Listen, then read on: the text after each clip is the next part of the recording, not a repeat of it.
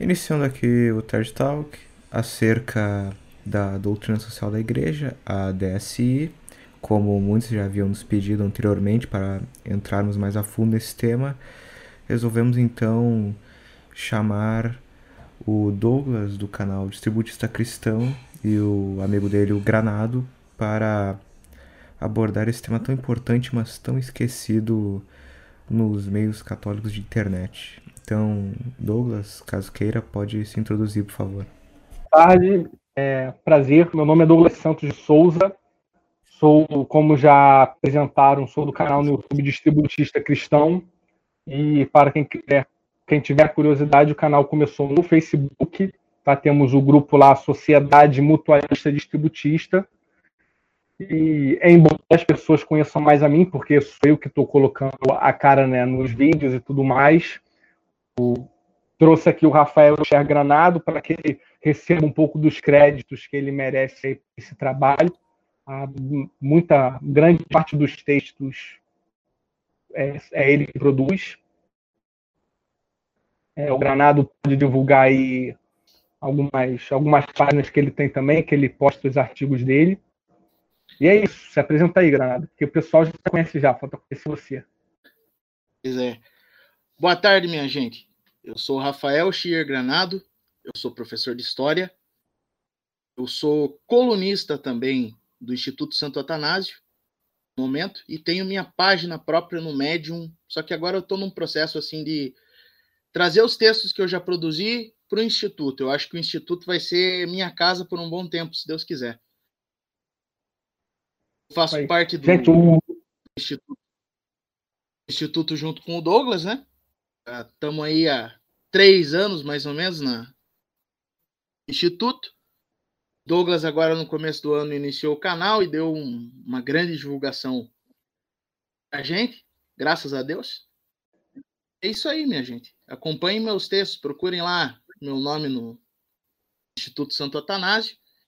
Tem muita coisa boa, muito material bom. Eu acho que vocês vão gostar. Valeu. Gente, é, o nosso canal não é monetizado, tá? Eu, sinceramente, eu, não tenho muito interesse que seja. Nosso projeto é totalmente gratuito. Isso significa que o Granado, que trabalha junto comigo nesse projeto há três anos, não recebe salário. Então, quem quiser doar um dinheirinho e poder passar a pagar os almoços do Granado, tá bom? Fique à vontade. eu exploro, eu exploro a mais-valia do Cher há nada há três anos. Ele fica escrevendo texto para mim e só eu que tenho levado os créditos, ninguém sabe dele, ele não aparece, não faz vídeo. É um, é um explorado, coitado. Perfeito. Então, é verdade, é verdade. Como poderemos introduzir esse tema? A questão da DSI, a sua importância, etc. Então, vamos lá. É, eu vou começar muitas pessoas, por exemplo, o nosso canal é, ele é seguido por muitos integralistas também, né? E algumas pessoas têm essas dúvidas, porque tem muitos integralistas no meio, muitos integralistas defendem o distributismo, né? Tem, dizem é, partir da DSI, da doutrina social da Igreja Católica. Então, assim, o que é exatamente? O começo de tudo é a DSI, né? é a doutrina social da Igreja, junto a várias encíclicas que fundamentam essa perspectiva. Só que da DSI se ramificam algumas interpretações. Então é natural que existam movimentos dentro da Igreja Católica que, que se divergem em posições, seja de prática política ou de cosmovisão filosófica ou teológica. Né? Então, o distributismo não é DSI, integralismo, distributismo não é integralismo, tá? Então, primeiro tem a DSI, da DSI surge o integralismo, quer dizer, surge, desculpa, surge o distributismo, né, que é uma tentativa de propor alguma prática uhum. ou alguma interpretação da DSI, e paralelamente também tiveram outros movimentos atualmente anticomunistas e anticapitalistas como integralismo. Então, assim, nós poderíamos dizer que integralismo é, e distributismo são até vertentes paralelas que criticam as mesmas entidades, partem mais ou menos dos mesmos pressupostos, mas tem alguns interesses né, é, diferentes ou propõem soluções diferentes para os mesmos conflitos ou, ou, problemas que eles apontam. Então, acho que para deixar bem claras as coisas, nós devemos começar por aí. Outro ponto importante é alertar para o falso silogismo que algumas pessoas fazem de distributismo, porque as pessoas pegam o nome de distributismo e começam a fazer várias, várias formas de falsa associação. Ah, distributismo deve ser sobre distribuição de riqueza, distribuição de riqueza é keynesianismo, keynesianismo é, é esquerda, a esquerda é comunismo, então isso aí é heresia. Mas não é bem assim, tá? O termo distributismo não tem nada a ver com políticas públicas de ação intervencionista a fim de distribuição de, de riquezas ou de insumos. Né? O, o termo distributismo ele na, não, não é sobre distribuir insumos ou riquezas. O termo distributismo é o, o pressuposto de que uma, uma economia ou uma sociedade, em termos gerais, ela é mais saudável se a propriedade dentro dela for distribuída, né? Tanto a propriedade quanto a política, ou o Estado, ou as ONGs, ou seja, toda, é, todo, todo fenômeno de mercado ou social, político, econômico tem que ser descentralizado, tem que ser distribuído. Ou seja, não é exatamente uma, uma defesa nossa de que temos que distribuir ou como faremos essa distribuição, mas de que se fosse distribuído e não centralizado em monopólios como é, seria melhor. Entendeu? E, agora, é claro, como que vai os projetos de que como poderia ser feito essa, essa distribuição são vários e vão dividir ainda os distributistas em vários aspectos. Por exemplo, Belloc e Chesterton, eles são bem diferentes. O Belloc, ele, é, ele tem uma, uma visão romântica de, de, revitalização de um período medieval que o Chesterton não tem tanto. Né? O que ele aponta o, as monarquias medievalistas católicas como um modelo de Estado que era descentralizado, que era pouco interventor, e de práticas de políticas é, sociais que eram aplicadas por livre e espontânea caridade pela, pelas comunidades paroquiais. Né? E já o Chesterton ele não é tão romântico, ele vai assumir em maior ou menor grau a necessidade de alguma atividade de Estado ali aqui, mas assim não, não é uma regra, entendeu? Então nós temos todos de distributistas é, que são anarquistas, que são a favor de um Estado mínimo, que são a favor de um retorno romântico a um Estado medieval não intervencionista, como temos distributistas que acabam flertando com o integralismo e com estados né, de intervenção de política pública. Mas é sempre sobre é, o, o, poder né, sobre a propriedade. Não é sobre distribuir riqueza, não é sobre colocar imposto para pegar dinheiro dos outros e redistribuir renda. Não, né, não é sobre desapropriar a terra de quem já é legítimo possuidor e que ocupa e protege e produz em suas terras, não é nada disso.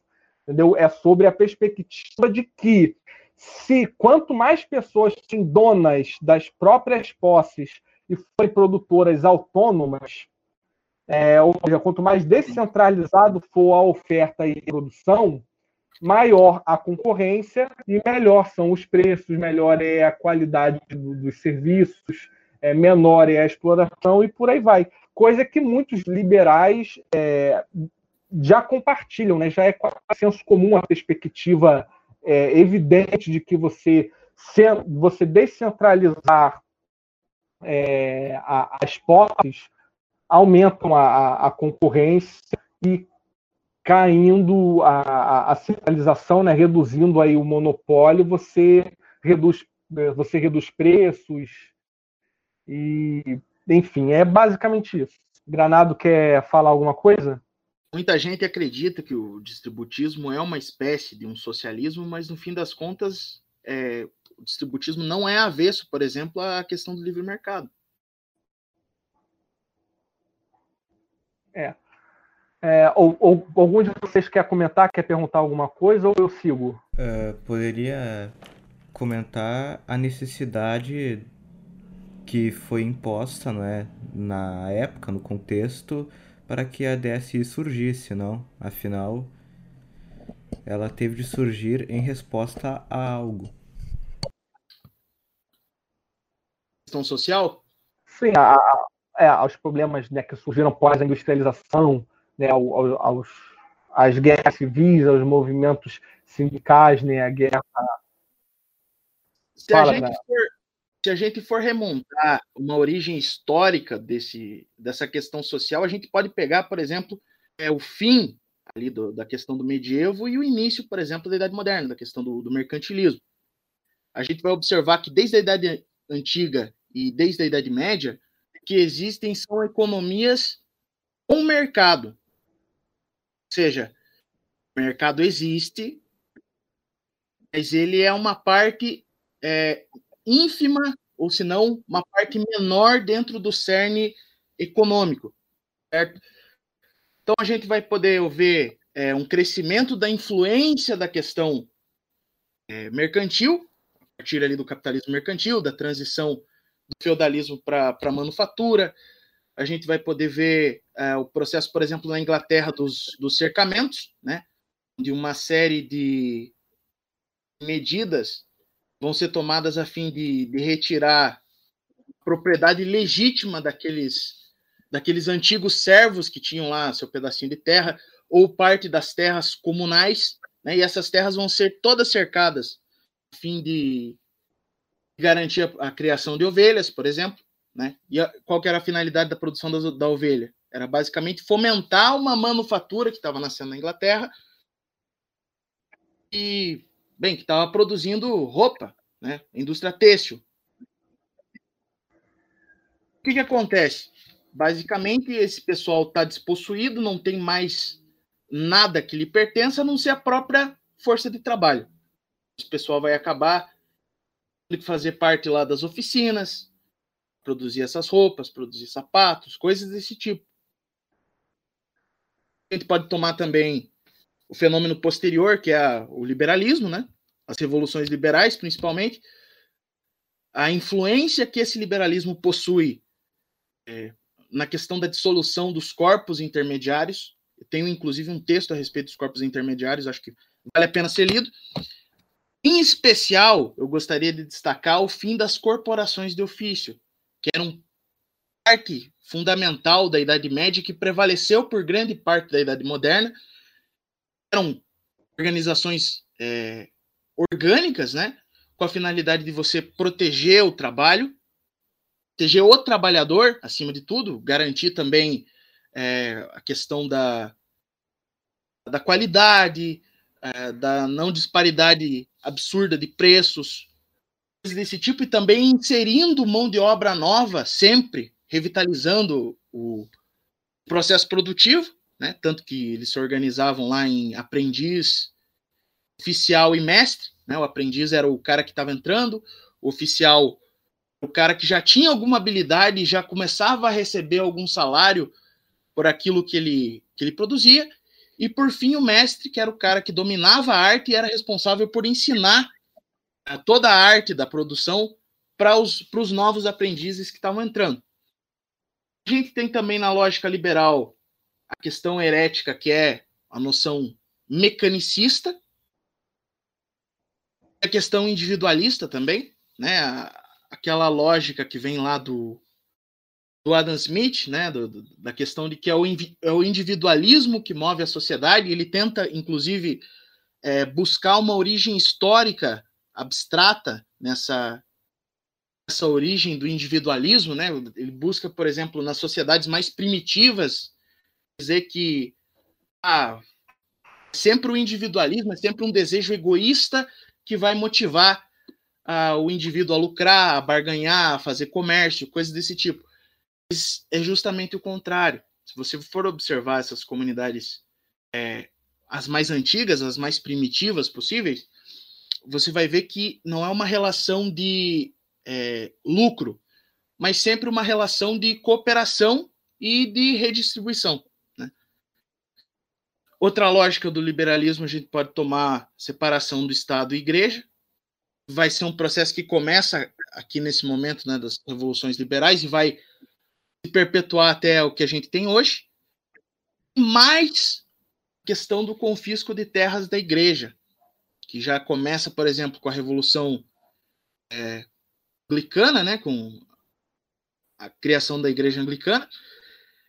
E essa vai ser uma questão que vai contribuir para uma concentração fundiária, ou seja, muito mais terras na mão de poucas pessoas.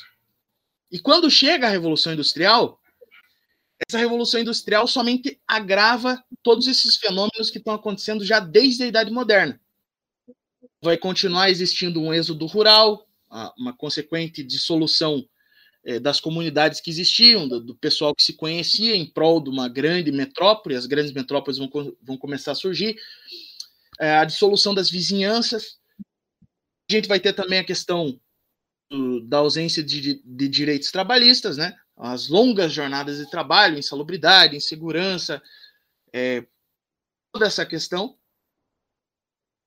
como uma tentativa de resposta a essa questão social que surge, que é o que fazer com esse pessoal que antes tinha uma propriedade, agora não mais tem, surge, por exemplo, o socialismo, que é tão condenável pela, pelas encíclicas papais, quanto pelo distributismo. Quer seguir? Quer falar mais alguma coisa, Douglas? É, quero, eu quero apontar, se vocês verem, prestarem atenção no que, que o Granado ele está falando, ele está apontando como capitalismo, é, fica interessante para a gente ser um, um, pouco mais analítico aqui, falar um pouco mais de, de filosofia da linguagem, etc., para apontar uma coisa essencial. Muitos debates pela internet ocorrem por causa de um problema de linguagem. Então, por exemplo, quando nós distributistas falamos que somos anticapitalistas, esse pessoal aí que não deu uma linha de distributismo, aí eles falam, nossa, se ele é anticapitalista, então ele é herege porque a igreja é pró-livre mercado e etc. Só que percebam, o que, que está acontecendo? Está acontecendo uma, uma inferência, né, um silogismo direto entre o sujeito que entende capitalismo como sendo princípio de identidade de livre mercado. Por quê? Porque ele parte né, de uma escola de pensamento, que é a escola austríaca, que tem como pressuposto de linguagem que capitalismo é livre mercado.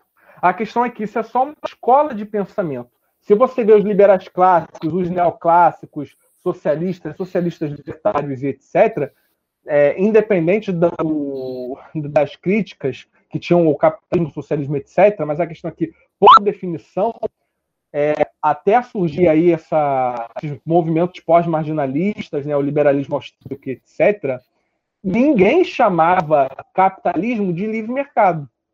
Justamente porque isso é anacrônico, justamente porque como o livre mercado já acontecia desde a Idade Média, né, e o termo capitalismo não existia, não tinha essa não existia essa associação no, nos debates ali até chegar à escola austríaca de que livre mercado era capitalismo. Não, livre mercado é, é mercado, é agorismo, entendeu? O capitalismo ele surge em contexto né, histórico que o Leonardo acabou de falar, né, que foi, foi a, a burguesia que era muito, que era anticatólica, por quê? porque como o, o catolicismo ele condena a usura, né, condena o, o, os juros, atos, etc., tinha e ele regulamentava é, de certa forma o que, que podia ser é, comercializado e, e, tudo mais, existia uma certa insatisfação da, das burguesias locais que não conseguiam enriquecer tanto quanto queriam, porque eram um pouco asfixiados pela igreja. Então, essas burguesias é que se organizam, né, o que a gente fala, o pessoal acha hoje que a esquerda é direita, a direita é burguesa, a esquerda é trabalhista e tal, só que quando a gente vai lá para a Revolução Francesa, para a Revolução, é, para essas revoluções, Não, o, a, a, esquerda era a, a, a, primeira esquerda, né, que foi a anticatólica, a antimonárquica, eram os liberais burgueses. Né? Então, na verdade, os liberais burgueses foram a, primeira esquerda nesse contexto de revoluções. Então, essa, essa burguesia que revolucionou contra a igreja pelos seus projetos, essa burguesia que acabou com a monarquia, né, cri, aparelhou o Estado, criando um Estado burguês, e esse Estado burguês desapropriou terras da igreja, né, desapropriou terras dos pequenos produtores, financiou a industrialização né, com, com o dinheiro do Estado e que com essa industrialização forçou o êxodo rural, criando essa, esse novo paradigma de produção que era uma cadeia hierárquica piramidal de divisão do trabalho salariado.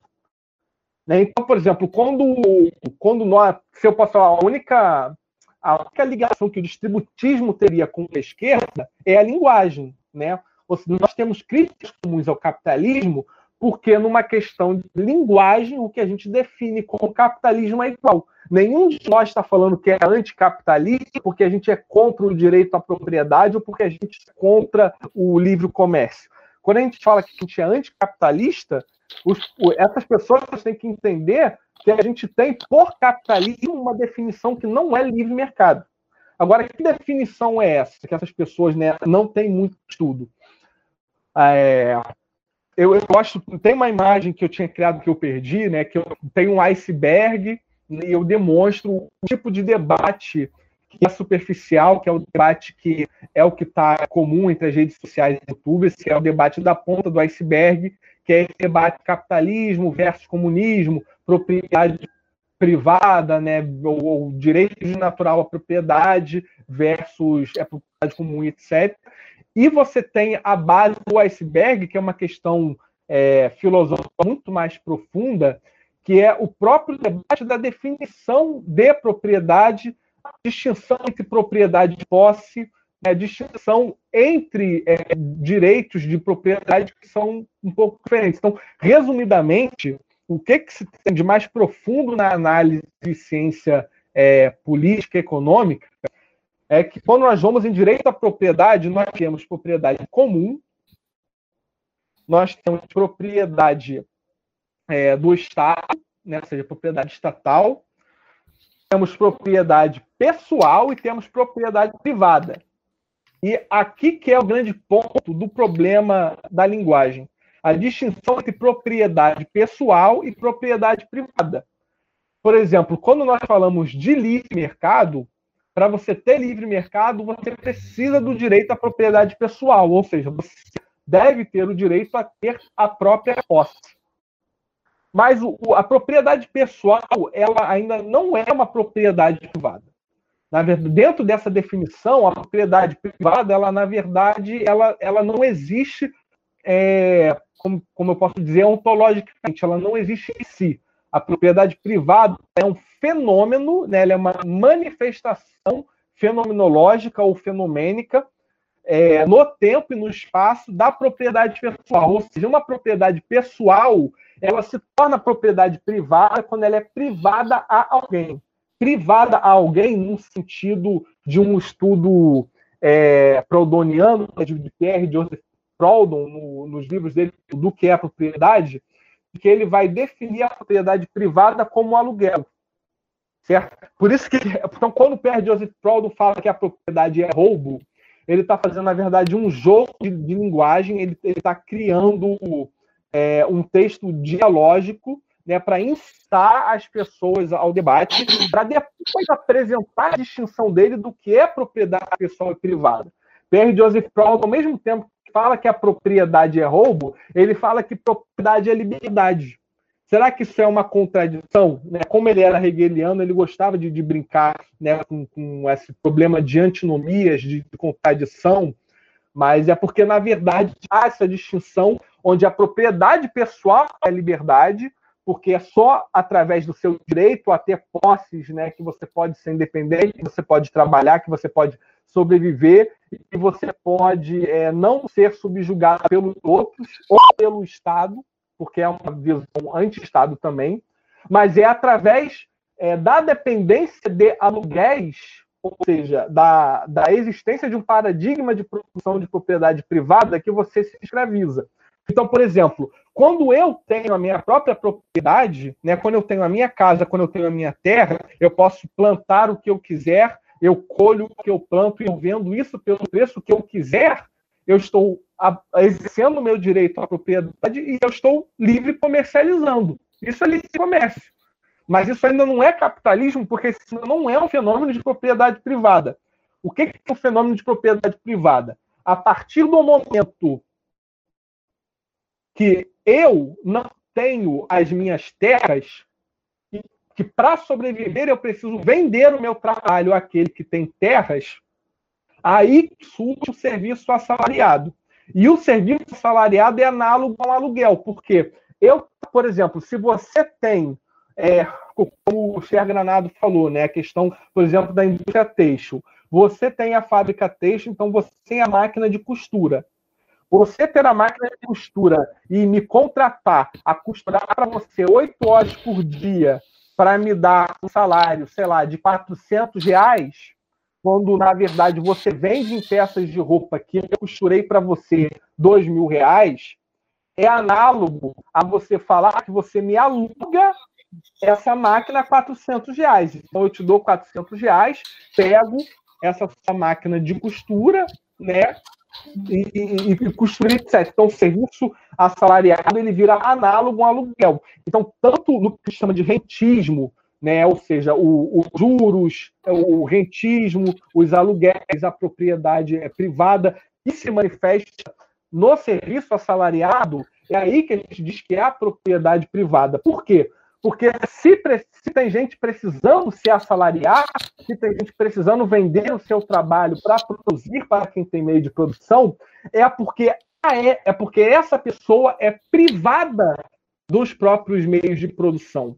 Entendeu? Então, o termo propriedade privada ele surgiu contextualmente durante a Revolução Industrial por isso, porque você tinha pessoas que tinham as próprias terras, que foram desapropriadas e agora, como elas são privadas do acesso ao próprio meio de produção, elas precisam se assalariar aos outros, aqueles que têm essas propriedades e as privam desse acesso.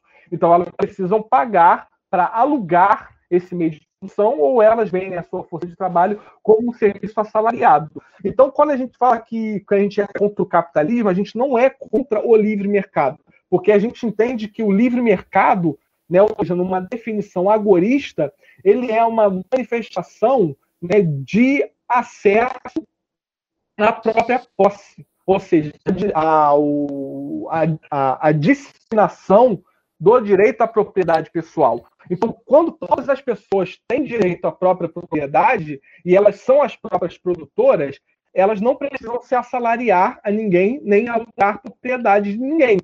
Então, se não há necessidade de se assalariar ou de alugar propriedade, não existe capitalismo, porque não existe divisão hierárquica né, do trabalho a partir do serviço assalariado. Né? Então, por exemplo, quando eles falam ah, o cristianismo tem que ser capitalista porque é, tinha livre comércio na época de Jesus e Jesus era a favor, etc. Só que você pega Jesus ou todos os outros que existiam lá, eram o quê? Você tinha Jesus, que era carpinteiro, ou seu pai, você tinha, ou você tinha pessoas que tinha a própria bancada de carpintaria, fazia, aplicavam o próprio trabalho, né? Eles, eles faziam marcenaria, faziam captaria e vendiam os próprios móveis que construíam com o próprio trabalho. Jesus não alugava a bancada dele de carpintaria. Jesus não contratava ninguém para ser assalariado, entendeu? Tanto que, por exemplo, Jesus falava: é, não dê o peixe, dê a vara, né, para as pessoas serem independentes. Então, isso é distributivo. Jesus está falando que cada pessoa precisa ter a própria vara e ser o próprio pescador, pescar o próprio trabalho e lucrar né, 100% do fruto do próprio trabalho. Então, a economia de mercado que tinha na época de Jesus era uma economia agorista baseada na propriedade pessoal. Os carpinteiros, os pescadores, etc., eram pessoas que, dispostas do, da própria ferramenta de trabalho, aplicavam a sua força de trabalho e lucravam 100% o fruto da aplicação de seu trabalho ao seu meio de produção. Não tinha rentismo, não tinha empréstimo, não tinha aluguel e não tinha serviço assalariado. Então não era capitalismo, entendeu? Então quando a gente fala que o distributismo é contra o capitalismo, a gente é essencialmente a favor do livre mercado e para o livre mercado ser o mais justo e o mais acessível possível, precisa de uma quantidade cada vez maior de pessoas com acesso ao próprio meio de produção. Então a gente quer justamente, né, ou seja, a gente não quer restringir o direito à propriedade, a gente não quer centralização do Estado. Pelo contrário, a gente quer a descentralização desse direito à propriedade. A gente quer que, conforme quanto mais pessoas têm acesso ao, à própria propriedade pessoal, você manifeste um mercado que cada vez menos pessoas precisem se assalariar ou, ou alugar ou pedir empréstimo é, é, e etc. A nossa crítica ao capitalismo é isso. Há um, há um, há um fenômeno histórico que surge de um Estado essencialmente burguês que desapropriou o terra da igreja, que desapropriou o, o, o pequeno agricultor para criar monopólios e forçar uma migração pendular. Então, basicamente é isso. Diferente, uma coisa falar, diferente, diferente do que muita gente possa pensar, a questão da revolução industrial ela não se dá de forma é, voluntária ou de forma espontânea, como esse pessoal gosta tanto de dizer. A revolução industrial ela depende de um sem número de ações do Estado, tanto na questão estruturante dessa revolução, ou seja, é, do questão de, é, por exemplo, garantir uma infraestrutura para que essas fábricas existam, mas ao mesmo tempo também ela precisa de mecanismos é, fundamentais que protejam essa lógica industrial acontecer. Ou seja, está tendo lá um motim de trabalhadores, é preciso sempre que o Estado proteja o, o dono do meio de produção exemplo, você vai ver lá o caso do, é, dos quebradores de máquina, caso inglês. Qual que foi a punição que esses caras tomaram? A maioria deles foi enforcada. Só que era condenado, que era julgado por ter quebrado as máquinas, pagavam com a vida. Também no sentido de garantir, por exemplo, leis trabalhistas para você é, proteger essa lógica industrial, mas também para garantir também um pouco mais de, de emprego. Isso é um fenômeno que o Hilaire Belloc vai chamar de Estado servil. Ou seja, é esse conjunto de, de legislação positiva, mas ela é positiva sempre para o lado do dono do meio de produção. E sempre visando a proteção do dono do meio de produção e a obrigação de quem não possui esse meio de produção a vender a força de, de trabalho para garantir a subsistência, porque sem trabalho ninguém vive. Então a gente vai ver aqui no Brasil, por exemplo, eis como a lei da vadiagem. Vou contar até um caso um pouco anedótico. Mais ou menos nos anos 20 era muito comum que houvessem na, na cidade do Rio de Janeiro, que estava se modernizando, vendedores de bugiganga, sei lá, o cara vendia uma vassoura, por exemplo. Esse cara vendia lá suas 5, 6 vassouras no dia, aí ele tava bom, dava para bancar as contas que ele tinha, dava para bancar o alimento, dava para bancar a subsistência. O cara parava, por exemplo, num botequim ali para tomar uma pinguinha e não era raro a polícia bater em cima do cara.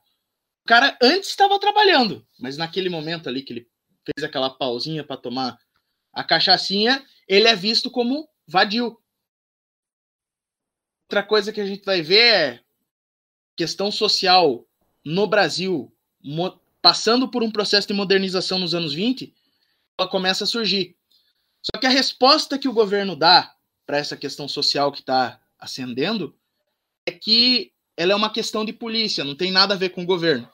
Então, o cara que está protestando, que exige melhores condições de trabalho, exige uma, uma propriedade digna, o próprio meio de produção, ou, enfim, um sem número de reivindicações sociais que surgem ali na década de 20, que não, não cabe aqui eu entrar a fundo, porque vai desde é, movimento feminista exigindo voto até tenentismo. É, todas essas questões são caso de polícia. Por quê? Porque vão contra o status quo e vão contra a, a questão dos possuidores de meio de produção.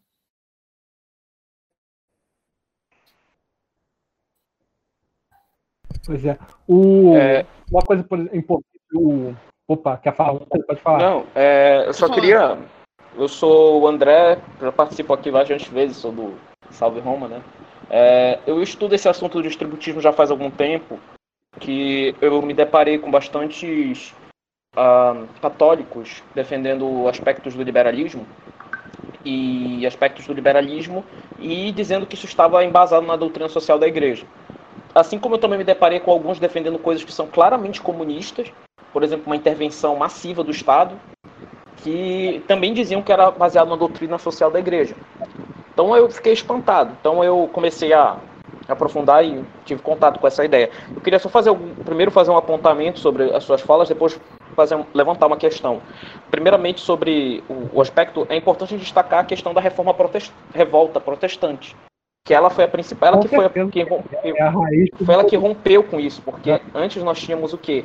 Nós tínhamos uma sociedade estruturada em pequenas comunidades. Então nós tínhamos uma sociedade que tinha a uhum. igreja, o padre que, que sustentava em pequenas comunidades. Com a, a revolta de Lutero, cada um era era o seu próprio intérprete das escrituras, cada um era o seu próprio intérprete da Bíblia, rompeu-se totalmente os corpos intermediários, e isso acabou criando, isso era exatamente o que a elite da a reforma protestante caiu como uma luva para que os burgueses da época queriam, porque eles não estavam gostando desse domínio da igreja. Então, a revolta protestante inevitavelmente foi a raiz dessa revolta que vocês estão falando aí. Vocês até mencionaram o Henrique VIII, com certeza. Mas é. Começou com a Revolução Gloriosa. Exato. O liberalismo, o liberalismo e o protestantismo andam lado a lado. Essa ideia de que eu sozinho vou interpretar as escrituras. Não tem aquela coisa da comunidade, o apoio do, da, da comunidade, o apoio o... da hierarquia. Pode falar. O liberalismo foi o maior inflador do Estado. Esse novo Estado que surge com o, o liberalismo né, era muito maior, muito mais interventor e com uma carga tributária muito maior jamais visto entre a, a, as monarquias católicas medievais. Exato. E eu gostaria de. Ah, pode falar. Eu posso citar também aquilo que Max Weber fala na, na Ética Protestante. Primeiro que é, o luteranismo é responsável por uma noção secularizada de vocação, ou seja, um, a, a vocação no, num período medieval era somente a do matrimônio e a sacerdotal, né?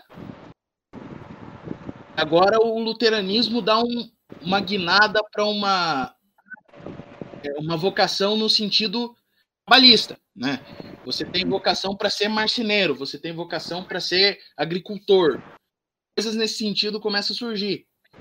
A outra é a questão do, do próprio calvinismo, né? Da questão da, da doutrina da, da salvação, dos, predestin, dos predestinados sentido de você não tem uma certeza absoluta de que você vai ser um dos predestinados ao céu, mas Deus te dá algumas pistas. Quais são essas pistas? Basicamente, a questão do sucesso nos negócios, a questão do acúmulo de capital. Toda essa lógica agora é mais racionalista, mais voltada para uma lógica nova de, de um capitalismo mercantil e futuramente industrial, começa a se surgir graças a essa base da ética protestante. Aquilo que o Max Weber vai colocar.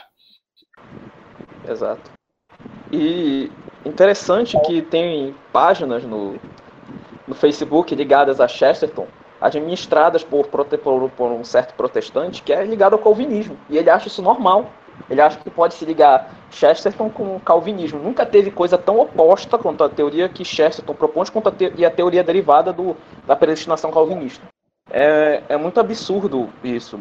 Mas, mas enfim, Sobre a questão do, do que eu queria também levantar, é que eu acho que a questão principal que nós estamos enfrentando aqui, quando nós tratamos do, do, do capitalismo com o distributivismo, é a questão que é a seguinte: o capitalismo conjectura uma ideia de que a, a eu vender o meu trabalho para o outro seria muito mais produtivo do que eu do que eu produzir por mim, entende?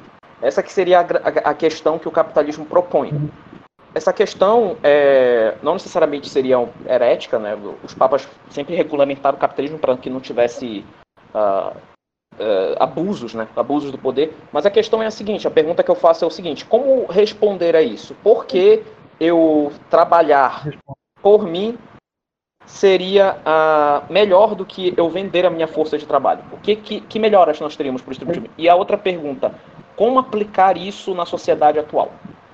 É, era isso que eu queria perguntar. Beleza, perfeito. É, eu, eu, já ia, eu já ia entrar nesse ponto.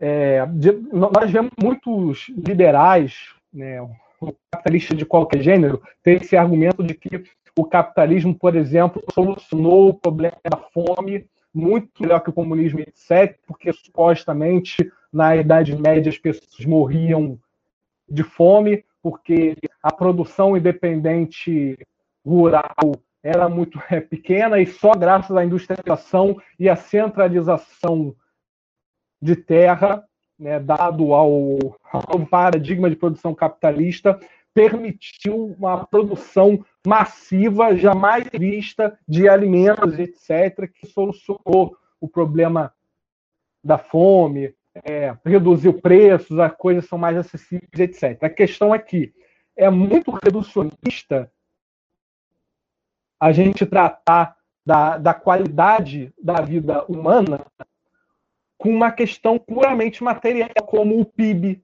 né, como o preço do produto ou como a quantidade de demanda. E é até engraçado alguns, alguns cristãos usarem esse tipo de argumento, porque ao mesmo tempo que os cristãos criticam o materialismo, eles não percebem que reduzirem essa perspectiva socioeconômica a simplesmente o que levou o maior PIB ou o melhor custo ou preço também é uma questão é, de um materialismo vulgar e muito reducionista. Né? E, e, o resto? E a relação familiar?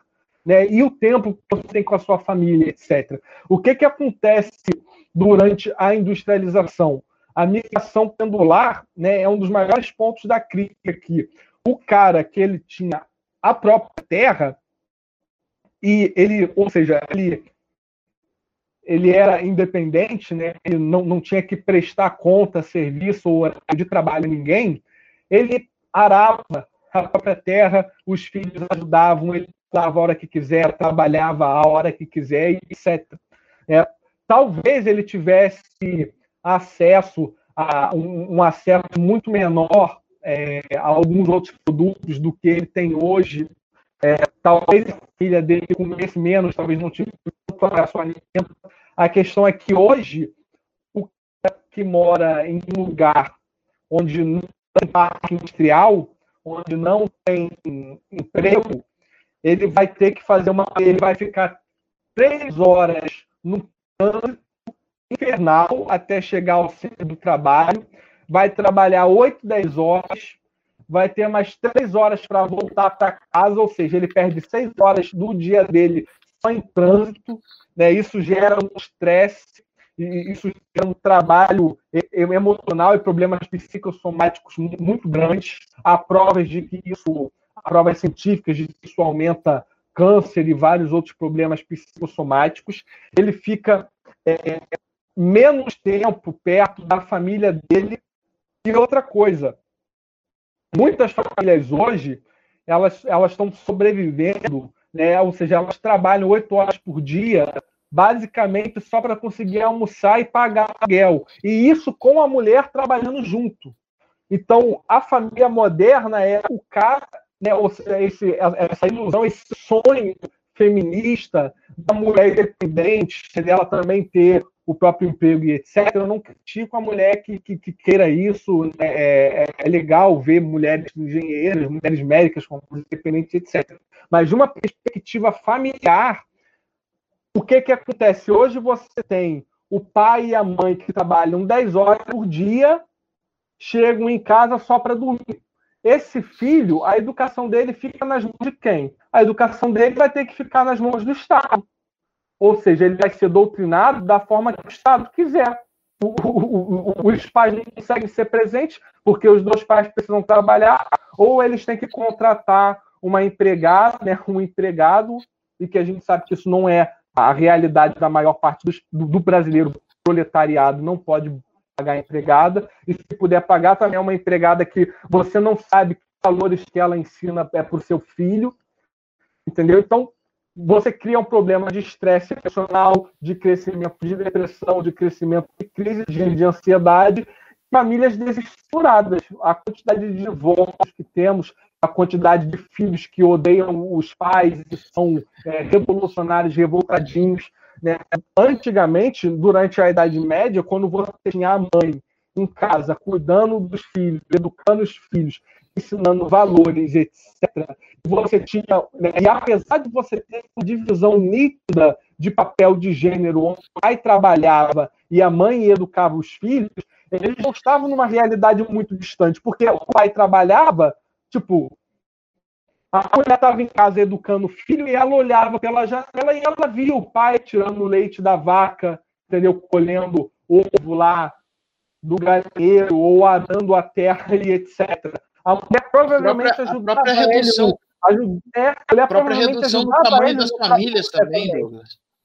Exatamente. Então, redução quer dizer, Sim, entendeu? o pai e a mulher trabalhavam junto, a família era maior, você tinha família de, de, de oito filhos, entendeu? Com uma criação cristã presente junto à igreja muito maior.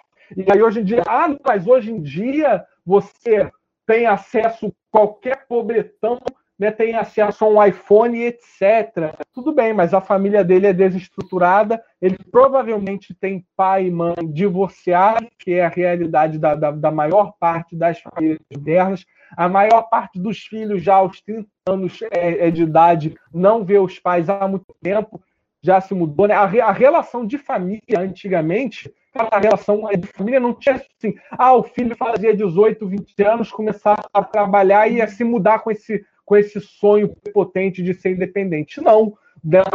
As famílias aí você tinha o bisavô, o tataravô, o avô e os pais morando junto com os filhos e os netos. Então, era uma família que era dona da própria terra, e naquela terra, essa família era uma família de 30, 40 pessoas, que juntava três ou quatro gerações, então era muita gente que trabalhava junto, entendeu? Vivia junto, era uma relação familiar muito mais próxima.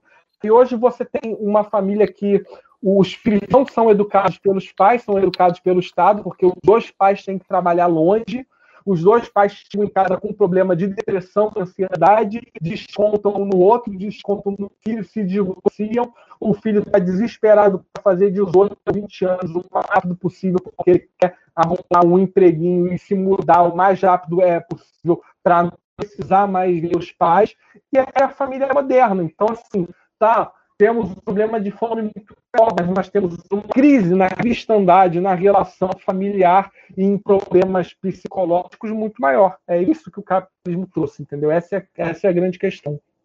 Não, não, não, se pode reduzir as coisas uma perspectiva materialista de ah, a industrialização permitiu o crescimento do PIB. Ah, nossa, grande coisa, beleza.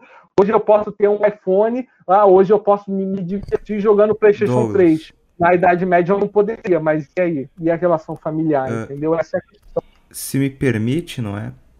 Falamos nisso de ah, o PIB cresceu, não é? Mas o PIB é algo que é mais uma euforia, não, porque a qualidade de vida deteriorou é. completamente. Afinal, se nós formos pegar uma tabela do que a família média francesa, por exemplo, consumia antes da Revolução e depois, demora mais de 50 anos para voltar a ter uma qualidade de vida similar. Porque, porque em média, eles consumiam antes da Revolução cinco refeições, todas com carne, não é? Que é grande coisa, não, afinal, não é? Carne já demonstra que tinha uma qualidade, não eram somente refeições simples. E depois não chegava nem a duas. Ah, claramente, uhum. não, Outra coisa que a gente precisa falar, o Granado falou é, de uma coisa essencial da Idade Média, né, do, do medievo católico, dessa economia rigorista e descentralizada, que era a organização de, né, das corporações de ofício, né, ou seja, vulgarmente chamadas aí de guildas medievais. Tem alguns sujeitos, o, eu acho engraçado uma, uma incoerência. O Paulo Cogos, por exemplo, ele cita a, a, a Escandinávia, né, sei lá, algum país aí medieval, como se fosse um exemplo de que o anarcocapitalismo já existiu. E, ao mesmo tempo, ele, eu já vi ele falando contra as guildas medievais, que as guildas medievais eram proto-sindicalismo, era o proto-socialismo e etc., que sindicato é coisa é socialista tal. Mas é completamente coerente. Tipo, é verdade. Que são origem da maçonaria, hein? Origem da maçonaria também. É. Ele falou que era a origem é, da maçonaria. É, é uma série de. Então, quer dizer, o cara quer pegar um modelo né, de livre mercado agorista e descentralizado medieval, que é exatamente o que Belo defende por distributismo, e chamar de anarcocapitalismo e ignorar uma das coisas essenciais dele, que são as corporações de ofício. Então, quer dizer, para ele, esse suposto anarcocapitalismo medieval era perfeito, mas a parte essencial dele, que era a corporação de ofício, ele chama de socialismo. Entendeu? O negócio funcionava graças à corporação é, é, é, de ofício. E ele não cabe quando ele fala que a corporação de, ofício é base do que hoje é o sindicato. Mas é justamente pela economia católica, por milênios de um medievo riquíssimo, ter sido baseado numa corporação de ofício, que é o sindicalismo da época, que justifica muito bem entendeu que a, perspectiva econômica católica ela pode ser sindical. É justamente ele, ele tenta falar que, que, que, o sindicalismo não, não é católico, que é marxista, etc., e louva como suposto anarcocapitalismo medievo católico, mas o que fez o medievo católico ser né, o, é, ter sido o que foi, foram as corporações de ofício. E se são elas que deram origem ao sindicato, então muito pelo contrário, justifica muito bem nós católicos defendemos a, a livre organização de, de, trabalhadores em questões sindicais. Né? Aí o Paulo Cogos ele tenta falar de, dessa economia livre, etc. Mas ele ignora uma coisa: a economia era livre, o Estado era pouco intervencionista, mas isso funcionava por quê? Porque, como nós já falamos, a propriedade era descentralizada, Existia muita propriedade comum, tá? É, terras da igreja eram propriedades comuns, você tinha terras da igreja com hortas comunitárias, então você tinha muitas famílias ali que plantavam e colhiam e dependiam das terras da igreja, então elas sobreviviam dentro, dentro da estrutura dentro da estrutura do feudo também tinha lá as terras comunais que serviam uh, Exatamente. pessoal colher frutos, coisas desse tipo, também ajudavam na subsistência. Pois é. Então, no, no, no, que o devaneio ele acha ter sido a maravilha do anarcocapitalismo medieval, era, na verdade, um mercado agorista não tinha serviço assalariado, não tinha proprietário privado, né, como eu já falei aqui pela nossa definição, eram posses pessoais, e ainda assim tinha organização de propriedades comunais, de propriedade comum, e funcionava porque a igreja fazia todo tipo de serviço comunitário ou de assistencialismo ou de distribuição que hoje infelizmente é o que o Estado faz, mas se o Estado ele está precisando fazer essas políticas públicas hoje, é justamente porque esse capitalismo desapropriou a igreja e lesionou a, a, a igreja ponto de que ela não pode mais suprir essas necessidades. Naquela época, né, quem cuidava dos doentes, as freiras, né, elas tinham conhecimento em herbologia, em medicina, em sutura, etc. Né? Elas eram as parideiras, elas eram as freiras ali nas igrejas que realizavam o parto, que cuidavam dos doentes, etc. Ou seja, a igreja ela era um serviço hospitalar público. Entendeu? Era a igreja que ia e alimentava com doações aqueles que eram é, desabrigados, que não tinham as próprias posses, etc. Então, a igreja tinha uma função pública muito importante. O capitalismo lesionou, e ainda tem, né? O capitalismo lesionou a igreja, né? a Revolução Industrial Inglesa protestante desapropriou, confiscou as terras da igreja. E é, é, óbvio, agora, como a igreja não tem mais tantas terras, não tem mais tanto poder político quanto tinha, tá, e, e veja bem, a igreja, mesmo hoje, não ter o poder que tinha para conseguir fazer políticas públicas, ela hoje ainda é a maior instituição de caridade do mundo. Imagina se ela tivesse as terras e a liberdade de ação social que ela tinha antes. Entendeu? Então, quer dizer, se hoje o Estado é inflado, se hoje as pessoas precisam desesperadamente militar uma assistência social, por intermédio de política estatal, é justamente porque foi esse liberalismo que trocou a igreja pelo Estado. Entendeu? Todas essas políticas que os liberais odeiam da igreja era a, a, igreja que fazia. E no final a coisa acaba sendo redundante, porque é meio redundante você, ah, o imposto é muito grande, o imposto é roubo, que não sei o que, tem que acabar com o Estado e etc. Mas se você acaba com o Estado, você precisa depender da ação voluntária né, das comunidades paroquiais de fazer todo tipo de serviço público que hoje é o Estado que faz. Então, se você tem a igreja como organização pública de fazer estradas, de, entendeu? De fazer hospital de atendimento médico e etc., você vai ter uma necessidade de expansão do dízimo, né? Ou seja, de dar dinheiro para a igreja tão grande quanto você tem de dar imposto para o Estado hoje. Então a coisa acaba sendo meio redundante. É, outra coisa que o Sherrod falou, ele falou, né? Os, os liberais eles trouxeram esse argumento de que a economia cresce por causa do egoísmo, por causa da livre, né, da concorrência, etc. Mas eles se contradizem em alguns pontos. Por exemplo, ao mesmo tempo que os liberais clássicos diziam que a mão invisível iria garantir boa qualidade, baixo preço e alto salário pela concorrência, né, aquele argumento de que ah, é, o empresário ele vai ter o, o, o pesquisador é, mais capaz para desenvolver alguma coisa nova. Então, ele vai querer disputar esse, esse pesquisador, esse cientista, com as outras empresas. Então, essa disputa vai fazer com que elas deem melhor salário para esse cara. Ao mesmo tempo, né, se elas disputam vendas, elas vão colocar preços menores e etc.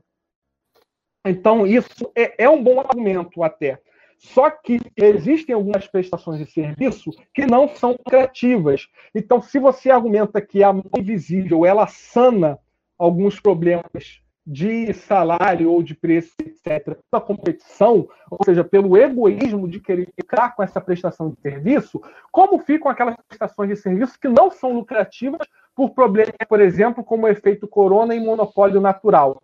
Que alguns youtubers, como o Rio, de Porto e Cocos, acho que resolveram, mas não resolveram, porque eles, na verdade, nem entenderam o que, que é o monopólio natural. Então, tanto, os liberais clássicos, eles, em algum grau, eles tinham que aceitar a necessidade do Estado, né, do Estado mínimo, para ofertar serviços que a mão invisível não ofertaria porque não são lucrativos. Então, você precisa ter políticas públicas.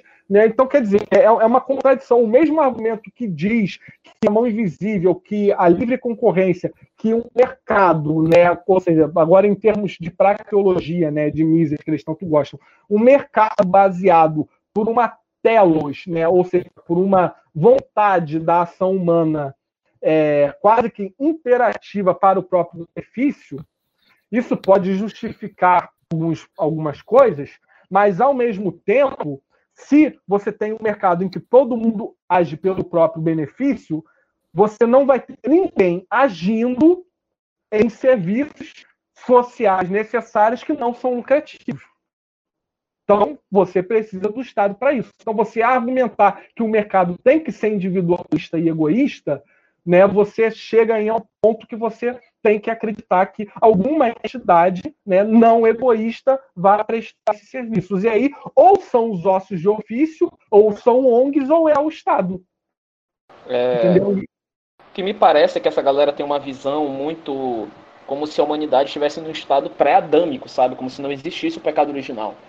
Porque é um uhum. absurdo a ideia, porque para quem é católico de verdade, e mesmo para quem, é, quem não se diga católico, o pecado original, o Chesterton mesmo diz, que é o, o, dogma da igreja mais fácil de ser percebido. Todo mundo percebe essa inclinação interior para o, para o, para o mal, uhum. se é que nós temos em nós. Então, naturalmente, a pessoa, o cara que está lucrando, ele não vai querer o que é moralmente certo. Ele vai querer o que dá mais lucro. Posso citar aqui como exemplo o caso uhum. da Inf, que o Cogos é, passa um pano bonito para a indústria pornográfica. A indústria pornográfica é uma das mais lucrativas do mundo. E é imoral. E ela vai continuar e ela continua lucrando, mesmo sendo imoral. Ela não vai deixar de existir. Mas ela, é ela é imoral e se mantém.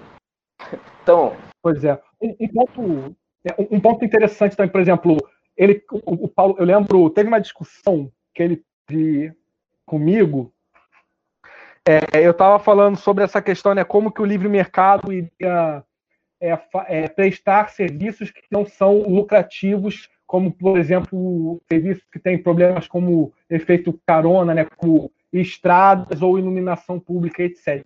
E aí ele citou o suposto exemplo do anarcocapitalismo medieval, onde várias das estradas construídas na Idade Média foram feitas voluntariamente pelos comerciantes locais, né? Ou, ou seja, o, a construção da estrada em si não tem rentabilidade, né? Você não pode vender a estrada, mas não tendo estrada, você não consegue ter a, entrada de comerciantes ou de compradores que vêm de fora. Então, os comerciantes locais que organizavam que... faziam essa estrada, sendo que ele esquece que esses comerciantes locais que fizeram as estradas eram as guildas foram as organizações de ofício que fizeram essas estradas de forma cooperativa. E aí ele vem falar que, que, que sindicato ou guild tem que ser extinto, né? e a economia individualista e ególatra funciona muito bem. Então, dizer, ele se contradiz de uma forma que, que ele não consegue perceber. Ele né, fala que a Idade Média era anarcocapitalista, que a pior parte dela era a guild, e por outro lado, ele usa a Idade Média como exemplo de um livre mercado fazendo estrada, e ele esquece que quem fazia essas estradas eram essas corporações de ofício. Entendeu? Era a organização trabalhista. E, cara, para você construir as estradas, demanda uma ação de cunho comunitário, cara coisa que não existe numa grande metrópole capitalista moderna, cara. Você mal conversa com o teu vizinho de cima, você mal conversa com o teu vizinho da frente, Eles, você mora num prédio. As comunidades eram muito pequenas, todo mundo conhecia todo mundo. Muito provavelmente todo mundo era parente. Uma comunidade ali, né, dentro de um feudo, sei lá, você devia todo mundo devia ser primo em algum grau. Né? Então, quer dizer, era é aquela distinção de família extensiva e família, esqueci qual é a distinção, vocês devem saber. Não sei. Não sei então, sei. tem uma distinção entre família nuclear, família extensiva e família nuclear, né? A família moderna é a família nuclear, que é mãe, pai e filho. Mas, como eu já falei, né, a, a família extensiva, que é medieval, né? Você tinha todos os primos, os bisnetos, os tataravós e etc. Eles moravam todos juntos por várias gerações. Não tinha isso do cara fazer 18 anos e se mudar. Não. Né? O, a, você vivia quatro vivia três, quatro gerações ali na mesma terra. Eram comunidades pequenas de três, quatro gerações familiares. Então é por isso que esse livre mercado ele fazia essas políticas públicas como construir estradas, mesmo que não fosse lucrativo. Por quê? Porque não era um livre mercado competitivo, era um livre mercado cooperativo, que a gente chama de mutualismo, entendeu? Algo que hoje seria impossível. Como é que você teria essa cooperação é, num estado atual se você provavelmente não conhece mais de três ou quatro de seus vizinhos? Como é que um bairro inteiro ia se organizar de uma forma comunal para fazer um serviço de, de saneamento. Né? Como que um bairro conseguiria se organizar sem discordância para fazer um saneamento sem entrar em conflito, entendeu? São coisas que, como eu falei, é, Hans Hermann consegue solucionar esse problema dos monopólios naturais e, e do, do, efeito carona com a questão de cidade privada. Mas aí fica para outro tema, outro assunto. É algo que eu considero redundante, porque você reclama que você tem que pagar tantos impostos porque tem tantas prestações de serviço que são feitas pelo Estado e que você é obrigado a pagar mesmo que não queira fazer. Só que se você entra numa cidade privada, a quantidade de prestação de serviço centralizada, né, ou pelo dono da cidade privada, ou pela coligação que ele pode fazer com grandes empreiteiros né, que moram na cidade dele por proselitismo, você vai ter um problema análogo ao mesmo problema que tem com qualquer Estado moderno. Então, acaba virando a solução da cidade privada ao problema dos monopólios naturais, o efeito carona ou o imposto estadual, vai ser redundante e vai virar um, um Estado em analogia. Né? Então, basicamente. Outra, outra, coisa que eu, outra coisa que eu quero comentar. Quem tem tomado algumas iniciativas no sentido de ser contra esse essa atomização do indivíduo moderno e no sentido de uma integração comunitária. É justamente o que? O governo do estado, cara, é prefeitura fazendo lá é, aquelas iniciativas de bairro, festa de bairro, coisas desse tipo, Sim. cara. Pois é. Aí, por exemplo, eu comentei antes da gente começar a fazer a live, é, o distributismo não cresce tanto, né, porque primeiro, ele não tem uma, uma ação prática muito definida. Muitas pessoas vêm no meu canal perguntar, Douglas, dê um exemplo de uma atividade, o que seria uma, um país, um Estado, um governo distributista, quais seus impostos, ou né, como seria é, alguma coisa. Gente, tipo assim, distributivo, a gente não é um partido. Eu não estou criando um partido distributista.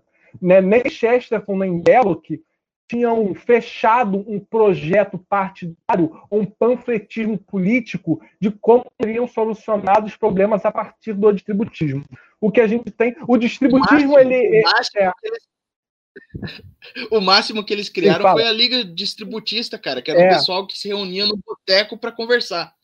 Sim, o, o, distributismo ele é muito mais a, a crítica a problemas evidente. Tipo assim, o, o distributismo ele basicamente te fala o que você não pode fazer, o que você não pode defender. Quantas coisas que você pode defender, que são aquelas que sobram do que você não pode defender, aí fica a critério de cada um.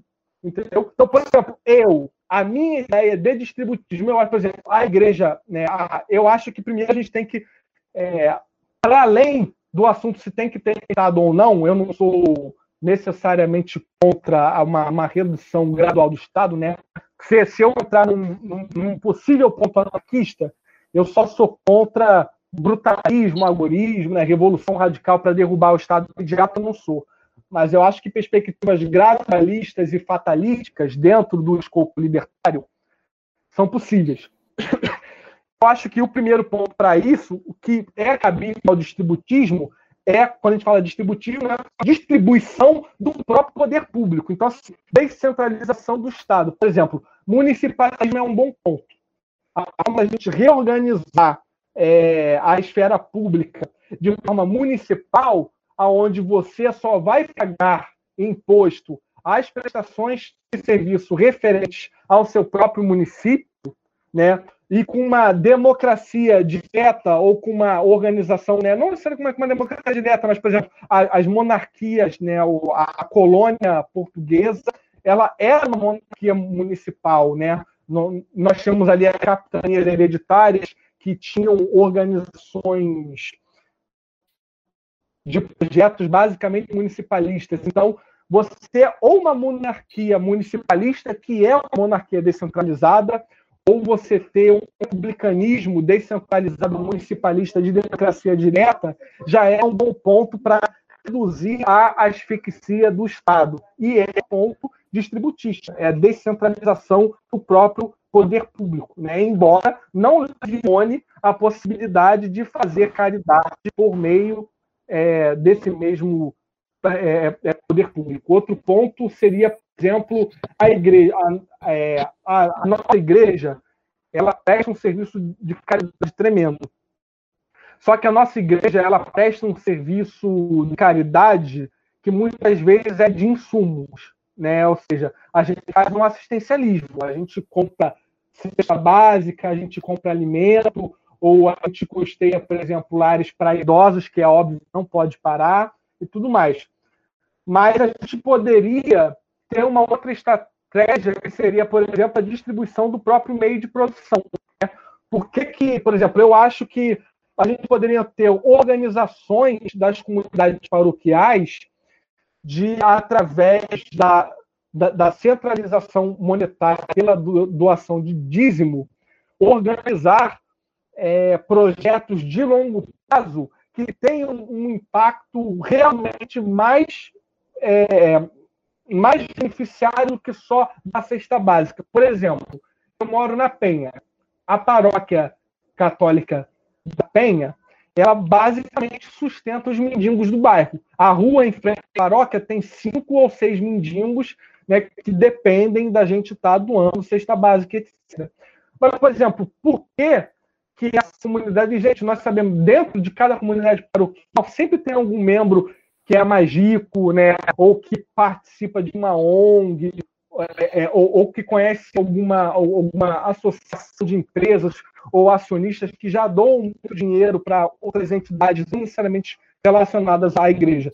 Por que, que esses membros que têm muito dinheiro né, não, não podem fazer uma ONG coligada à comunidade paroquial, a fim de, por exemplo, ó, vamos alugar um terreno perto aqui da igreja, a gente aluga um espaço, a gente vai comprar 10 máquinas de costura e a gente vai pegar esses mendigos, vamos né, sustentar por um tempo eles morando ali, vamos capacitar, vamos profissionalizar eles, a gente vai ensinar eles corte e costura, entendeu? Então, aí depois a gente fica aí uns três meses mantendo é, o custo do material de base, plano tecido, etc. Depois que eles estiverem profissionalizados, a gente larga eles a conta deles e aí eles aquilo ali se torna deles, eles passam a pagar o próprio aluguel e, e a tentar vender o, o, que eles produzem como sociedade de corte e costura para ir mantendo o próprio aluguel e sobreviver e etc. Ou até, quem sabe, futuramente comprar a própria casa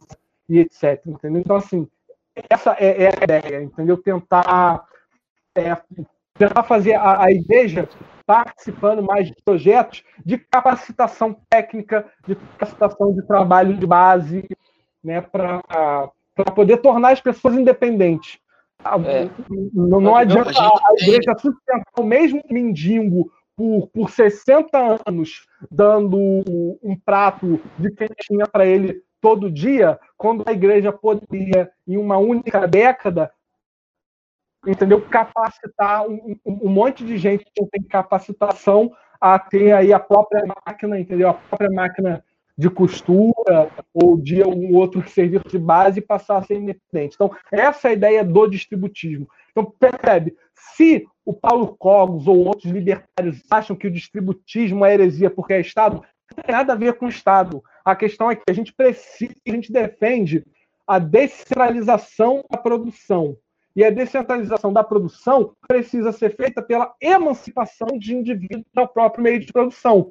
Então a gente quer distribuir meio de produção. Não precisa ser pelo Estado. Só que você não pode ser cínico de falar, ah, eu sou contra o Estado. Aí você vai e derruba o Estado e depois toda aquela prestação de, é, de serviço público que era feita pelo Estado fica a ver navios e você tem uma crise social. Então você quer ser contra o Estado? Beleza, mas se você quer ser contra o Estado, você não pode ser cínico e você precisa aceitar as comunidades paroquiais, ou seja, a ação caritativa direta das comunidades paroquiais vai precisar ser tão extensiva e tão grande quanto o que o Estado fazia antes. Então você vai precisar ter uma nova organização da igreja para fazer a distribuição de terras ou de propriedade que hoje supostamente tem que ser do Estado, entendeu? Por exemplo, essa ah, tem um latifúndio aí abandonado né? Porque será que a igreja consegue centralizar recursos a partir da caridade, a partir da doação, né, para comprar terras leiloadas. Ah, tem uma terra em leilão. Por que, que a igreja não vai? A igreja vai, compra essa terra que está em leilão, loteia ela e dá ela a famílias que produtoras que precisam é de terra. Se é para combater a ação revolucionária do MST, que quer desapropriar a força terras abandonadas, então pô, que a igreja e comunidades paroquiais possam comprar lotes de terra e dar esses lotes às famílias que precisam de terra para produzir. Essa é a ideia, entendeu?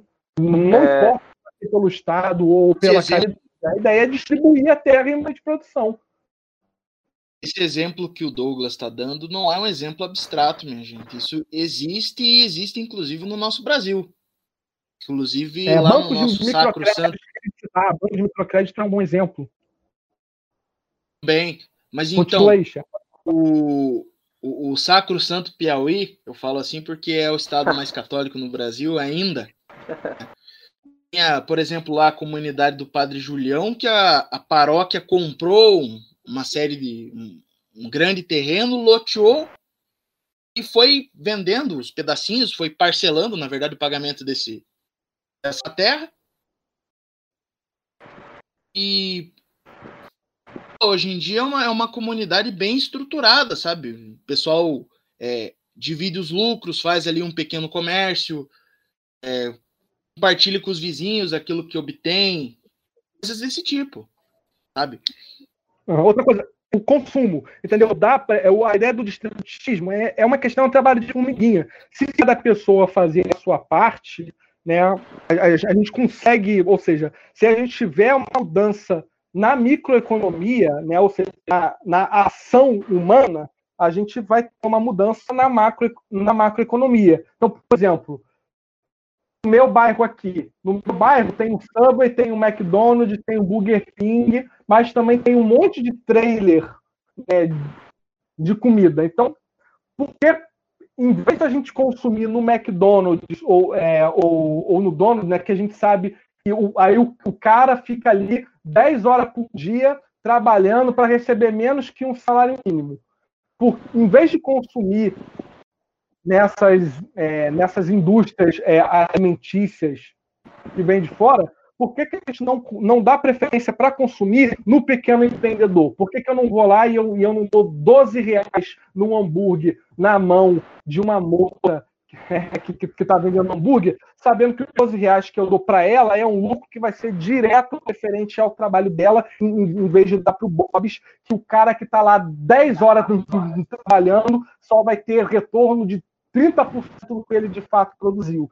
Entendeu? Então, assim, não é usar o Estado para asfixiar o grande produtor e etc mas que a gente tem que ter a nossa própria ação para valorizar o microempreendedor, fazer um boicote, fazer uma ação para desincentivar o consumo à grande indústria e para incentivar o consumo ao pequeno produtor, etc.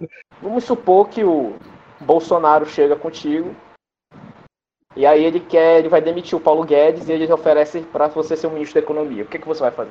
O que, que você faria? Ou então, se você virasse o presidente da República, como você aplicaria essa tática distributivista num país como o Brasil atual? Aí é uma coisa bastante complicada, porque eu, particularmente, não consigo pensar no distributismo como uma coisa de escala macro. Entende? Eu não consigo pensar ela a não ser aplicada em pequenas comunidades. O que a gente pode ver, no sentido de iniciativa do Estado, é justamente a questão de, sei lá, apropriação de, de grandes latifúndios, ou mesmo grandes latifúndios, bem, não no sentido é, sejam que tenham uso, que tenham seu legítimo proprietário, mas de grandes latifúndios é, sem uso, né? Abandonados ou que estão em leilão, coisas desse tipo. Então, uma reforma outra coisa, agrária... outra grande medida, a outra grande medida que a gente pode tomar no sentido de incentivar o pequeno comércio, né? Aí no sentido de retirar burocracias, até uma proposta um tanto liberal. Então, uma reforma agrária, você acha que seria viável? Mas uma reforma agrária pegando essas terras assim improdutivas utilizadas pelo Estado? Eu acredito que sim. Entendo. É, eu Tem pra penso, mim eu uma reforma- uma visão assim também. Pode falar, André. Não, é que eu tenho essa visão, eu tinha essa visão comigo também. Eu não sei se é a ideia do distributismo, mas porque eu percebo que muita gente é contrária à questão da reforma agrária. Eu vejo que eles pensam que logo é comunismo, mas eu acho que uma boa reforma agrária, eu penso que seria muito ideal para solucionar muitos problemas sociais aqui no Brasil. Eu acredito a mesma coisa, cara. A gente tá junto nessa. É, então beleza. Pode, pode continuar, Samag. Então, né, agora, para concluir, nós poderíamos entrar na questão da obrigatoriedade do DSI, afinal, não é? Surgiu espontaneamente como inspiração, não é? Da, da igreja. Então, Uhum. fica aí a obrigatoriedade, não? É, eu só queria comentar que o 12, ele, numa alocução à ação católica italiana, ele deixa claro que a obediência à DSI é obrigatória. Eu já vi alguns ANCAPs de Twitter falarem que, ANCAPs Uhum. católicos, entre aspas, falarem que é, eles citam um, co- um compêndio, eu acho que eles pegam essa citação da Wikipédia, mas eu não tenho certeza. É, que- onde está escrito que a DSI não entra em aspectos técnicos. E isso é verdade, ela não entra mesmo em aspectos técnicos. Ela. É mais uma questão que- principiológica, né? Exato. Só que aí eles fazem um- uma interpretação totalmente errada do que realmente significa, do que realmente está escrito lá, né? É, para tentar dizer que ela não é obrigatória. né? E, e sendo que na verdade ela é, a gente já teve pronunciamentos papais sobre isso e é bastante claro. Ela é simplesmente um desenvolvimento do que do mínimo que um católico tem o dever de fazer na, na sociedade. É, um, Ela, ela- é adesão obrigatória. é mais um princípio norteador da sociedade, não é? Que, por sua vez, já vai impedir absurdos, não é? Eu gostaria de. Pode falar, desculpa. Não, desde os menores até os maiores graus, não. Desde Aham. vendas de criança em roupa até, por exemplo, uso, ah, a usura, não. É, pois é, a usura sobre deles. deles. então, é, eu queria só citar alguns, alguns textos sobre né, essa questão, textos magisteriais sobre essa questão. Ahn, existe uma encíclica chamada Quadragésimo Ano, que é uma encíclica que os anarcapitalistas ignoram que ela existe, que foi escrita pelo Papa Pio XI. Eu podia fazer vários comentários em relação a essa encíclica, o que ela fala É, é sobre uma o das bases do distributismo também, hein? é, Exato. É a 40 ano, muito boa encíclica do Papa Pio XI, e nela o Papa Pio XI cita Leão XIII. Leão XIII na re- cita Leão XIII, e ele diz o seguinte, abre aspas, devemos pre- pressupor o que já provou abundantemente Leão XIII, que julgar das questões sociais e econômicas é dever e direito da nossa suprema autoridade. Quer dizer, a igreja tem o direito e o dever de julgar as questões econômicas. Ah, mas ela não se baseia em aspectos técnicos, ok. Mas a igreja pode dizer o que é certo e o que é pode ser o que é errado. O que foi o que eu acho que o Douglas inclusive falou antes dele se retirar. A gente está dizendo que está errado.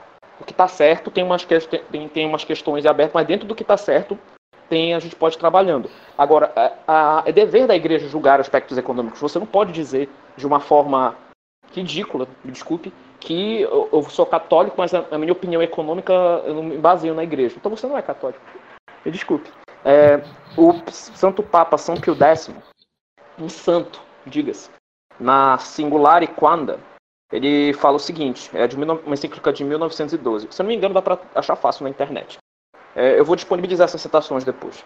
Em consequência, diz São Pio X, em abre aspas, em consequência estabelecemos em primeiro lugar que é dever de todos os católicos estritamente obrigatório e que se precisa observar santa e inviolávelmente, assim na vida pública como na privada, o guardar com firmeza e professar com valentia os princípios da verdade cristã ensinados pelo magistério da Igreja Católica, em especial proposto nessa sapientíssima por nosso predecessor encíclica Rerum Novarum que foram aceitos com pleníssimo assentimento pelos bispos da Prússia nas deliberações do Congresso Felase, ultimamente resumidos no compêndio por nós mesmos. Então você nota aqui que ele ele está pegando aqui a ele está falando justamente da da Rerum Novarum e ele está dizendo, olha a linguagem que São Pio X usa. É estritamente obrigatório. Preciso observar santa inviolavelmente. Assim na vida pública como privado, é, os princípios da que estão na encíclica. Então, você percebe que tem uma uma é, uma, um, uma obrigação, não é uma coisa tipo, ah, nós achamos que seria melhor, não. Além disso, né, nós temos né, a alocação da ação católica que ele falou, e eu queria citar aqui porque a galera sabe que eu tenho uma opinião tanto quanto que é chamada tradicional, né, dentro das, dos aspectos da, da igreja, mas eu queria citar uma encíclica do Papa João 23, né, é, Mater et Magistra, ou seja, um Papa da época do, do Concílio Vaticano II, e ele fala o seguinte: de novo afirmamos e acima de tudo que a doutrina social cristã é parte integrante da concepção cristã da vida. Olha só, é parte integrante na concepção cristã da vida. Embora saibamos com prazer que esta doutrina já, já de há muito é proposta em vários institutos e insistimos na intensificação de tal ensino, por meio de cursos ordinários e forma sistemática em todos os seminários, em todas as escolas católicas, em qualquer grau que sejam, incluso também nos programas de instrução religiosa das paróquias e das associações e apostolados leigos. Propague-se através dos meios modernos de difusão, imprensa, diária e periódica, obras de vulgarização e caráter científico, rádio e televisão. Para difusão muito de, para sua difusão muito podem contribuir nossos filhos do laicato e o desejo de aprender a doutrina com zelo e fazerem compreender os outros e com prática da mesma, impregnando dela a próprias atividades de ordem temporal. Então, você percebe que não tem essa questão. É, o, o, a questão é a seguinte: os senhores, como o senhor Paulo Cogos, argumentam que a gente está tirando essas situações do contexto e tal, etc. Eu desafio ao senhor Paulo Cobos pegar cada uma dessas citações que a gente está colocando aqui e coloca no contexto. Porque você é muito fácil ficar falando que a gente tira do contexto as citações, que a gente não sabe, que a gente não afirma. Colo coloca no contexto, então, me mostra qual é o contexto certo das citações. Porque é muito fácil dizer que está tirando do contexto.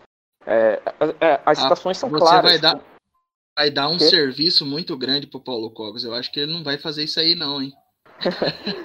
É porque, porque não tem, porque é, é, muito claro. Além disso, eu esqueci de citar, tem a encíclica Divinis Redemptoris, também do Santo Padre Pio XI, que ele diz: sim, sim. se o modo de proceder 11. de alguns católicos. Essa aqui é interessante, essa aqui ele fala justamente de pessoas como o Cogos. Se o modo de proceder, proceder de alguns católicos tem deixado de desejar, que tem deixado que desejar no campo econômico-social, tem, deixado que desejar no campo econômico-social, isto se deve com frequência ao fato de não conhecerem suficientemente nem terem meditado sobre os ensinamentos dos sumo pontífices sobre a matéria. Quer dizer, você tem que pegar o que os pontífices dizem sobre a matéria econômica, não é o que Rothbard diz, não é o que Mises diz, não é o que Hope diz, é o que a igreja diz. Você não pode se basear em, em, em pessoas desse, desse naipe, entende? E eu poderia citar muitas outras citações, eu só estou pegando essas aqui agora, né? Existem muitas outras que, inclusive, condenam justamente a, a questão da, da. falam claramente da obrigatoriedade da, da DSI. Né? E o que eu acho interessante é que esses liberais, eles sempre, ou eles dizem que as encíclicas estão erradas, porque os papas eles não entendem de economia de acordo com eles. Então, como os papas não entendem de economia, eles são suscetíveis a erro, né? Sim. É, é, um, é um argumento clássico. Ou eles acabam pegando casos como o do Paulo Cogos, que dizem, ah, esses rádios trás estão tirando ah, as encíclicas do contexto, mas não mostram qual é o contexto certo, então, das encíclicas. Sendo que ah, o magistério é claro, a doutrina é clara. E também é interessante a questão das perguntas que eles fazem, né? Sobre aquela questão do. Ah, mas e, e as. Ah, vocês estão interpretando errado tais passagens da Bíblia. Por exemplo, aquela passagem do. do. do dos impostos, sabe? Dai a César o que é de César e dai a Deus o que é de Deus. Eles interpretam essa passagem de uma forma totalmente forçada, parece protestante interpretando. A pergunta que não quer calar, como é que como é que os papas interpretaram essa passagem? Como é que os santos interpretaram essa passagem? Não é como o Paulo Cogos interpreta essa passagem, não. Eu quero saber como os santos interpretavam essa passagem. Porque o Concílio Vaticano I, ele é claro. O consenso dos santos padres é infalível. Como os santos interpretaram essa passagem? Como eles interpretaram? Segundo, o contexto da frase. O que, que Jesus quis realmente dizer com aquilo? O que bons padres atualmente falam sobre essa passagem? Essa é a pergunta que não quer calar. Então, é, percebe-se que essa galera tá totalmente. É uma alienação política. Eu recentemente estava tendo uma, um estudo sobre questão da questão do ser, né? Que a pessoa, a pessoa tem uma necessidade de ter uma afirmação do seu ser na realidade. Então a política acaba preenchendo isso, né? Porque é, ela, ela mexe com as paixões, ela, ela, ela atrai muitas paixões, então ela faz com que o indivíduo afirme seu ser e corresponda às suas paixões. Então ele acaba indo direto para a política. Então eu, perce, gente, eu percebo que esses é, liberais, né, esses eles acabam sendo levados pelas paixões e aderindo a essa tese que parece uma coisa simples e por isso acabam aderindo a ela e contrariando o que diz a igreja. Então é, era isso que eu queria nesse destacar. Sentido, nesse sentido, eu vou muito com aquilo que o, o jurista, o Miguel Ayuso, fala lá no é, Constituição Cristã dos Estados. Ele diz que a doutrina social, mais do que analisar a questão social, ela tem que ser questão principiológica do cristão. Ela, além de ser uma doutrina social, ela precisa ser necessariamente uma doutrina política do católico. E qual que é a necessidade justamente dessa doutrina social? Além de ser é, uma crítica ao mundo moderno, às transformações, às coisas novas, né, que é o nome Rerum Novarum, que estão surgindo. Então, mais do que um questionamento do, do mundo moderno, ela vem para ser é, a mostrar para os cristãos formas de você solucionar todo esse problema que o mundo moderno trouxe. A gente não pode se isentar. E o mesmo na Rerum Novarum está lá, a igreja não pode se isentar de todas essas questões sociais que estão surgindo, porque é dever dela dizer o que é certo e o que é errado, já como o André falou. Certo. Então, é, só uma, uma última questão né, sobre essa questão da obrigatoriedade da DSI. É essa, essa ideia de que a, a, gente pode ser católico na religião, mas na economia a gente pode ser. A gente pode escolher uma posição que a igreja não necessariamente não, não necessariamente um ateísmo aprova. prático, né? É um ateísmo prático, entendeu? Você tem, trata a religião como sendo uma coisa uma coisa tipo assim de acessório. Então, o que importa mesmo é a questão. Eu, eu, eu, ve, eu percebo muito desses anarcapitalistas que eles seguem muito o que, que o anarcapitalismo diz, não o que a igreja diz. Por que você é contra o aborto? Tem muitos motivos para a gente ser contra o aborto. Um dos principais é que você está tirando uma alma de, de poder ver a visão beatífica. É um crime. O principal é, é um crime contra Deus.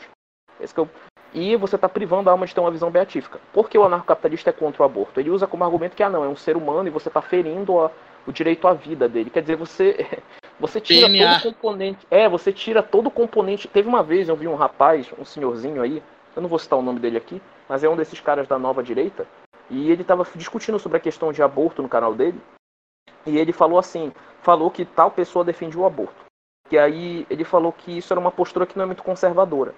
Quer dizer, você é contra o aborto só porque ele não é conservador. Então, quando ele começar a ser conservador, você vai começar a ser a favor do aborto. Quer dizer, se eu viver numa sociedade que desde o início dela, desde o início da sociedade, eles aprovavam o aborto, sei lá, uma sociedade pagã. E aí estabeleceu a sociedade, a pessoa conservadora, que quer conservar os costumes, seria que conserva aqui o aborto, por exemplo.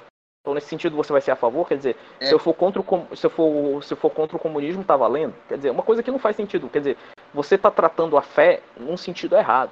Você está tratando a fé num sentido é, totalmente deturpado e que leva pra, fatalmente a um ateísmo. É um espírito de insubordinação. É um espírito totalmente de insubordinação que você não está aceitando o que a própria igreja diz. E eu duvido que se essas pessoas perguntassem a um padre o que ele pensa sobre isso, um bom padre, claro, ele não ia falar esse tipo de coisa para elas. Não mesmo. Gente, posso fazer umas, umas recomendações de livros e de obras para o pessoal? Claro. Para vocês se interarem a respeito da doutrina social da igreja e também do distributismo, vou deixar algumas recomendações para vocês algumas é, lançadas em português, algumas estão é, em língua espanhola e, cara, são livros bastante raros, então você vai achar só em PDF. Outras foram lançamentos recentes, alguns lançamentos mais antigos, enfim. Doutrina social da igreja, cara, não adianta, você vai ter que ler o compêndio e as encíclicas.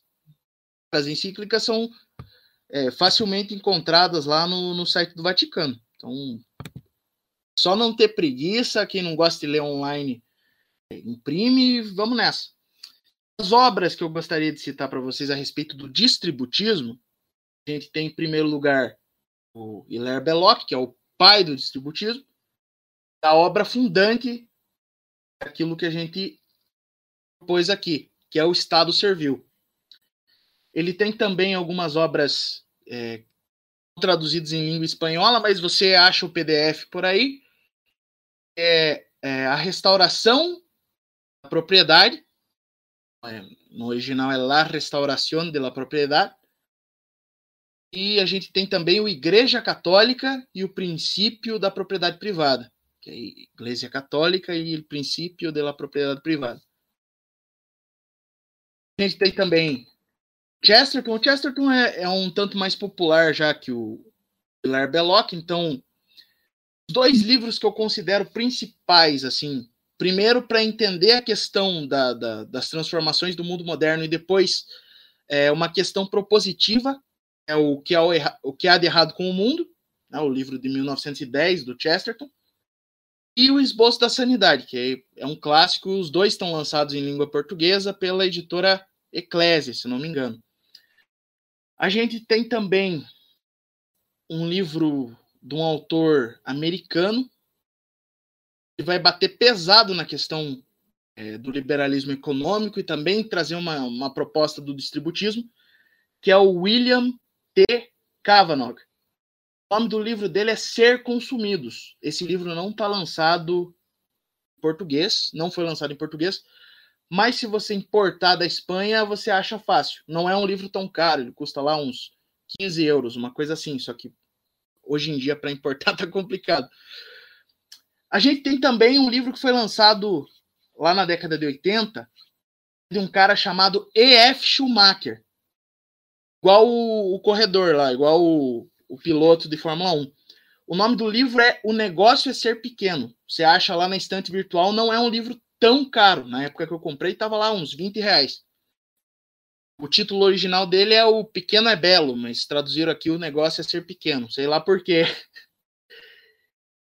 E a gente tem também autor brasileiro Gustavo Corsão, fez Alqueires Uma Vaca. Também tem o Amoroso Lima, só que eu sinceramente não li muita coisa do Amoroso Lima para fazer uma recomendação, mas o Amoroso Lima tem sim é, uma inspiração no, no distributismo do Chesterton. Para finalizar, a gente tem um livro de um cara chamado Stephen Long. O nome do livro é Divina Economia. Também é um livro espanhol. Esse aqui é um livro um tanto mais caro. Ele vai é, abordar questões desde lá da Idade Média, questões de preço justo e tal, até trazer é, noções a respeito da, da economia moderna, também com a visão distributista. Muito bom. Então, algo mais ou poderíamos já finalizar? Acho que pode encerrar. Se vocês quiserem colocar mais alguma coisa, da minha parte a gente pode encerrar. Então, tudo bem. Muito obrigado por terem é, vindo aqui participar da exposição da doutrina social e do distributivismo, não é? Então, gostaria de agradecer a todos, tanto ao Douglas como ao Rafael Granado, não? Que. É isso, minha gente. Disponho. Precisando, estamos às ordens. Tudo bem. E é claro, né, ao André, que já é participante recorrente. Então. pois é. Muito obrigado a todos que assistiram e até a próxima.